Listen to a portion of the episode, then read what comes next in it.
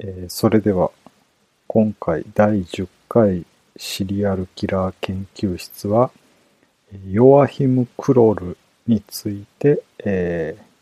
研究発表したいと思います。ヨアヒム・クロールはルール・カンニバル、ルールのカニバリスト、もしくはデュースブルク・マンイーター、デュースブルクの殺人鬼として有名なドイツのシリアルキラー兼カニバリストです。8人を殺した罪で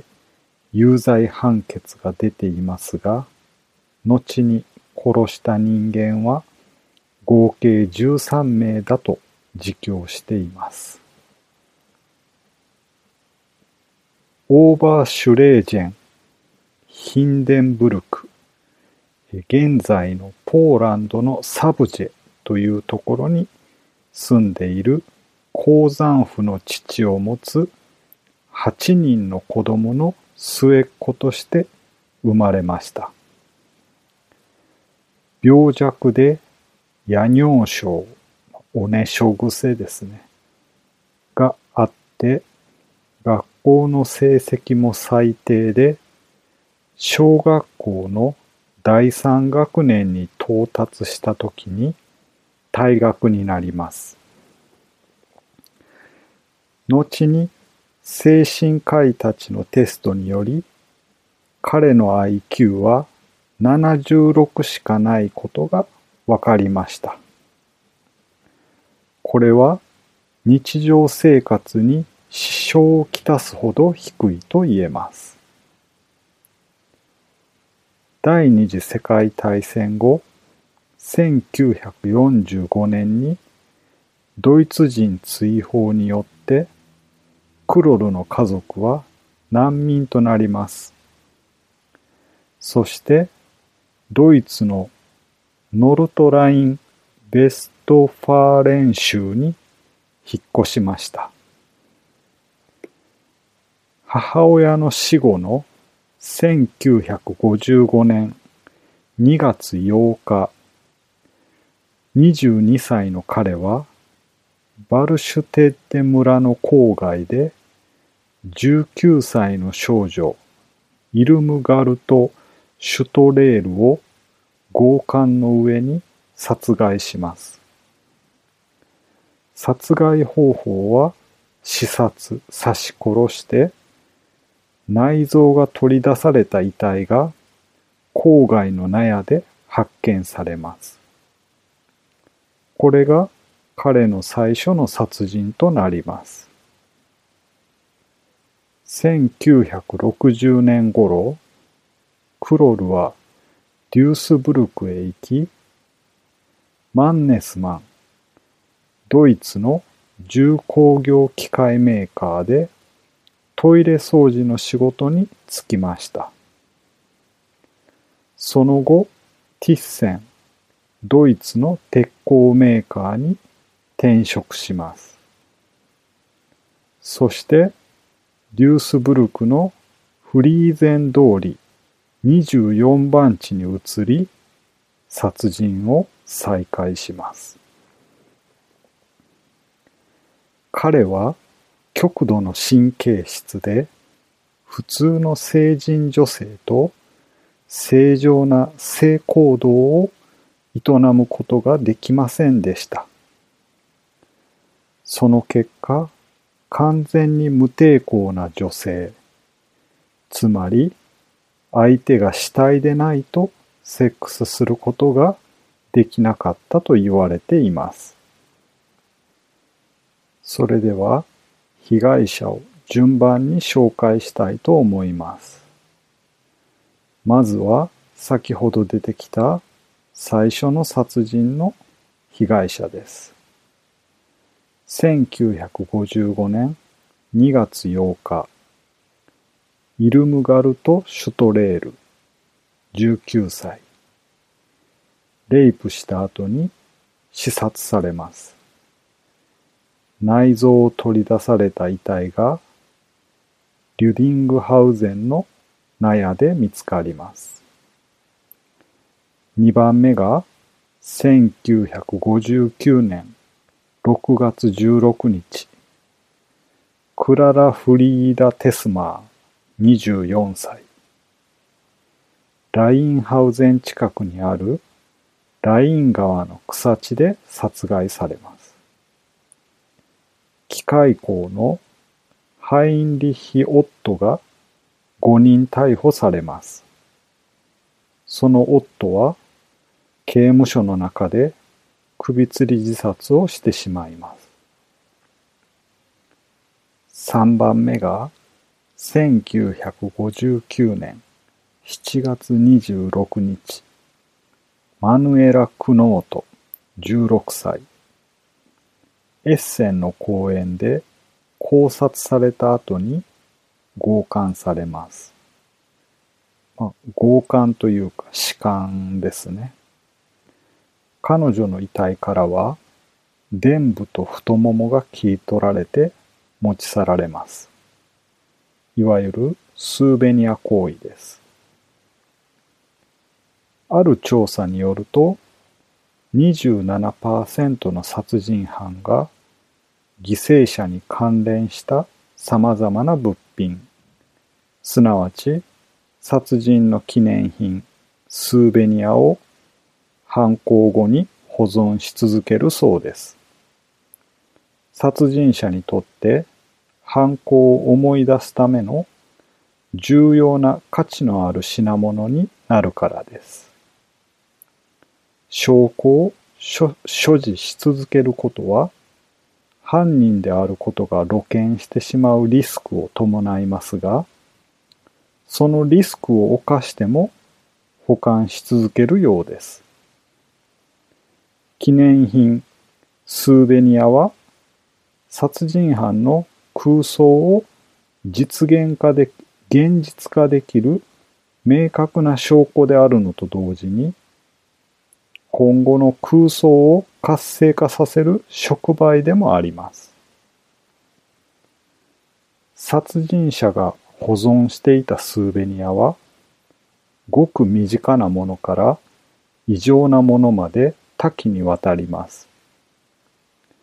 例えば、衣服、宝石、指輪、時計、下着、下着はフェティシズムの対象として代表的なものになります。あと、車。車は主にヒッチハイカーを狙った殺人犯が犠牲者の車で旅をし続けるというものです。身分証明書、写真、犠牲者を殺す前に全裸にして撮影していた殺人鬼もいます。で、最後に、シリアルキラーでよく聞くのが、犠牲者の体の一部です。性器、頭、内臓、足、乳房、血液などがよく持ち去られます。え続いて4番目の犠牲者は1962年バルバラ・ブルーダー12歳。ブルシャイトで誘拐されます。彼女は今でも遺体が見つかっていません。1962年4月23日、ペトラ・ギーゼ、13歳。ディンスラー県で考察された後に弛緩されています。遺体からは両方の臀部と左の前腕が切り取られて持ち去られました。この件では、ヴィンセンツ・キューンが5人逮捕され、有罪判決が出ています。1962年7月4日、モニカ・タフェル、12歳、バルズムで殺され、遺体から臀部と内股が切り取られて持ち去られていました。この件では、バルター・クビッカーが5人逮捕されます。後に釈放されましたが、10月に近隣の住人からのプレッシャーに耐えきれずに自殺してしまいます。1965年8月22日、ヘルマン・シュミッツと彼の恋人マリオン・フェーン、デュースブルクのラバーズレーンに車を止めていました。ラバーズレーン恋人の車線というのは日本ではありませんが車を止めてキスしたりセックスしたりするちょっと人里離れた場所のことを言うようです。人里離れた田園地帯の駐車場とか綺麗な景色の見えるスポットまで恋人同士で過ごす場所のことと書かれていました。そのラバーズレーンで座っていたところを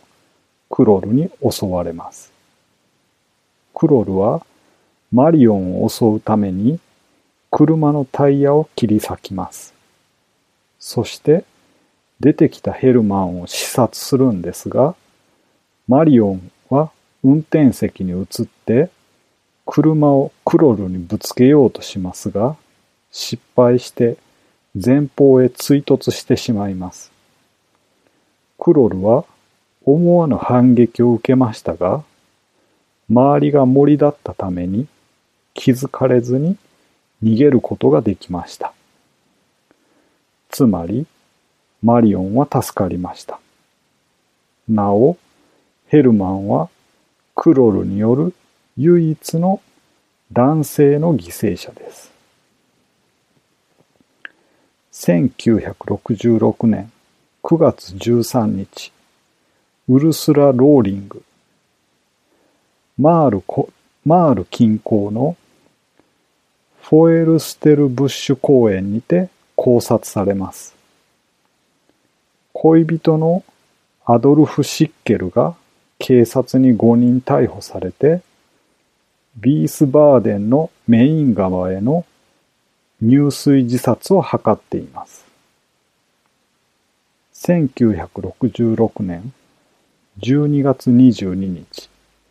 イローナ・ハルケ5歳、レイプされた後にブッパータールの溝に落とされていました。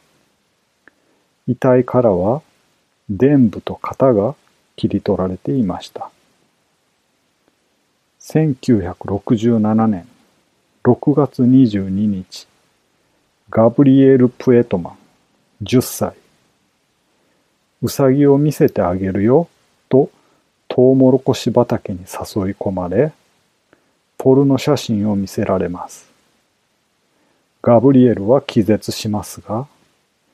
近くの炭鉱のサイレンが鳴って、家に帰る甲府がたくさん出てきたため、クロルは何とか気づかれずに逃げます。ガブリエルは助かりました。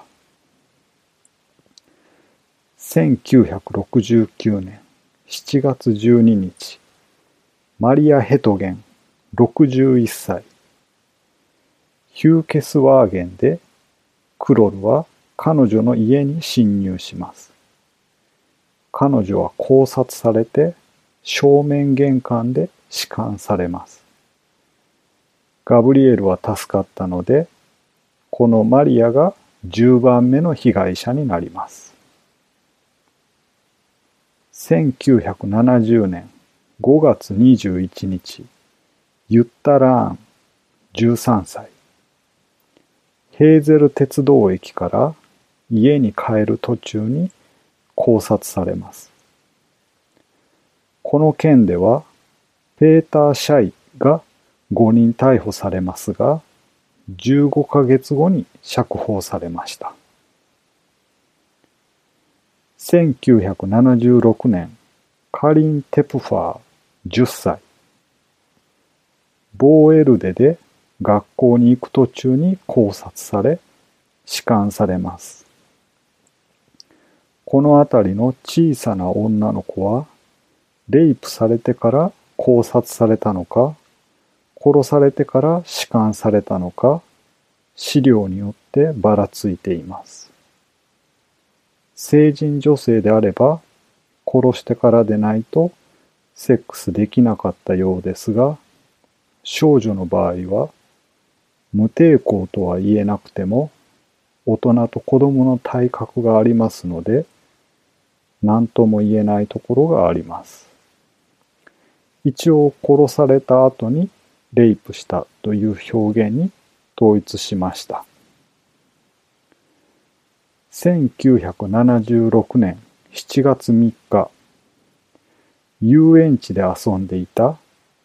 4歳のマリオン・ケッターが行方不明になります。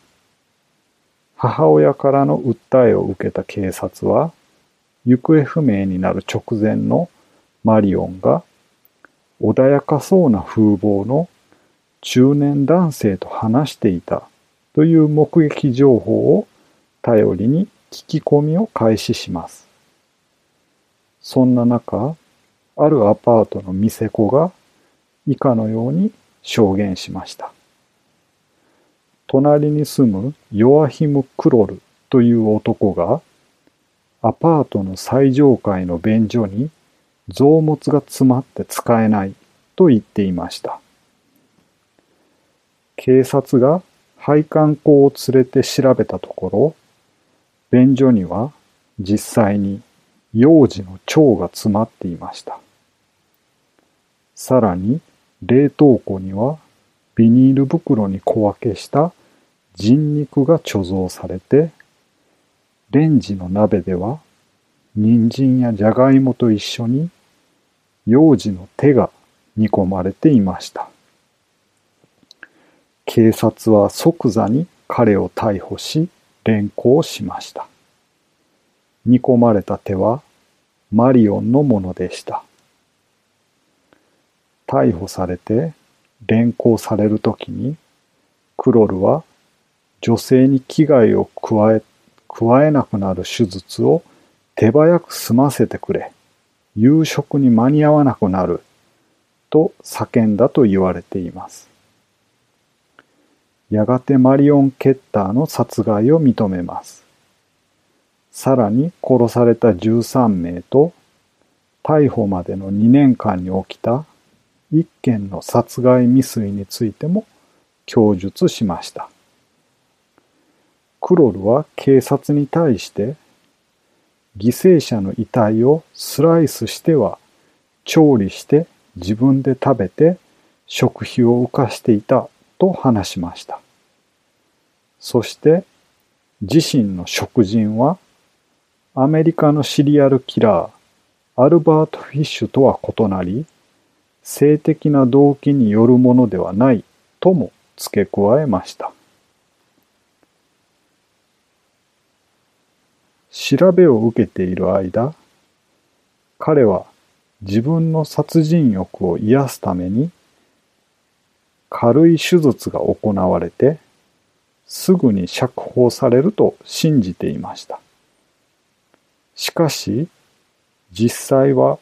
彼は8つの殺人事件と1つの殺害未遂事件に問われて1982年4月151日の審議が行われた結果、6つの無期刑が課せられました。1991年、ボン郊外のラインバッハの刑務所で心筋梗塞のために死去します。58歳でした。以上がヨアヒム・クロムの事件になります。次回はドイツから離れてしまうんですが、クロムが言っていたアメリカのアルバート・フィッシュについて研究発表したいと思います。以上です。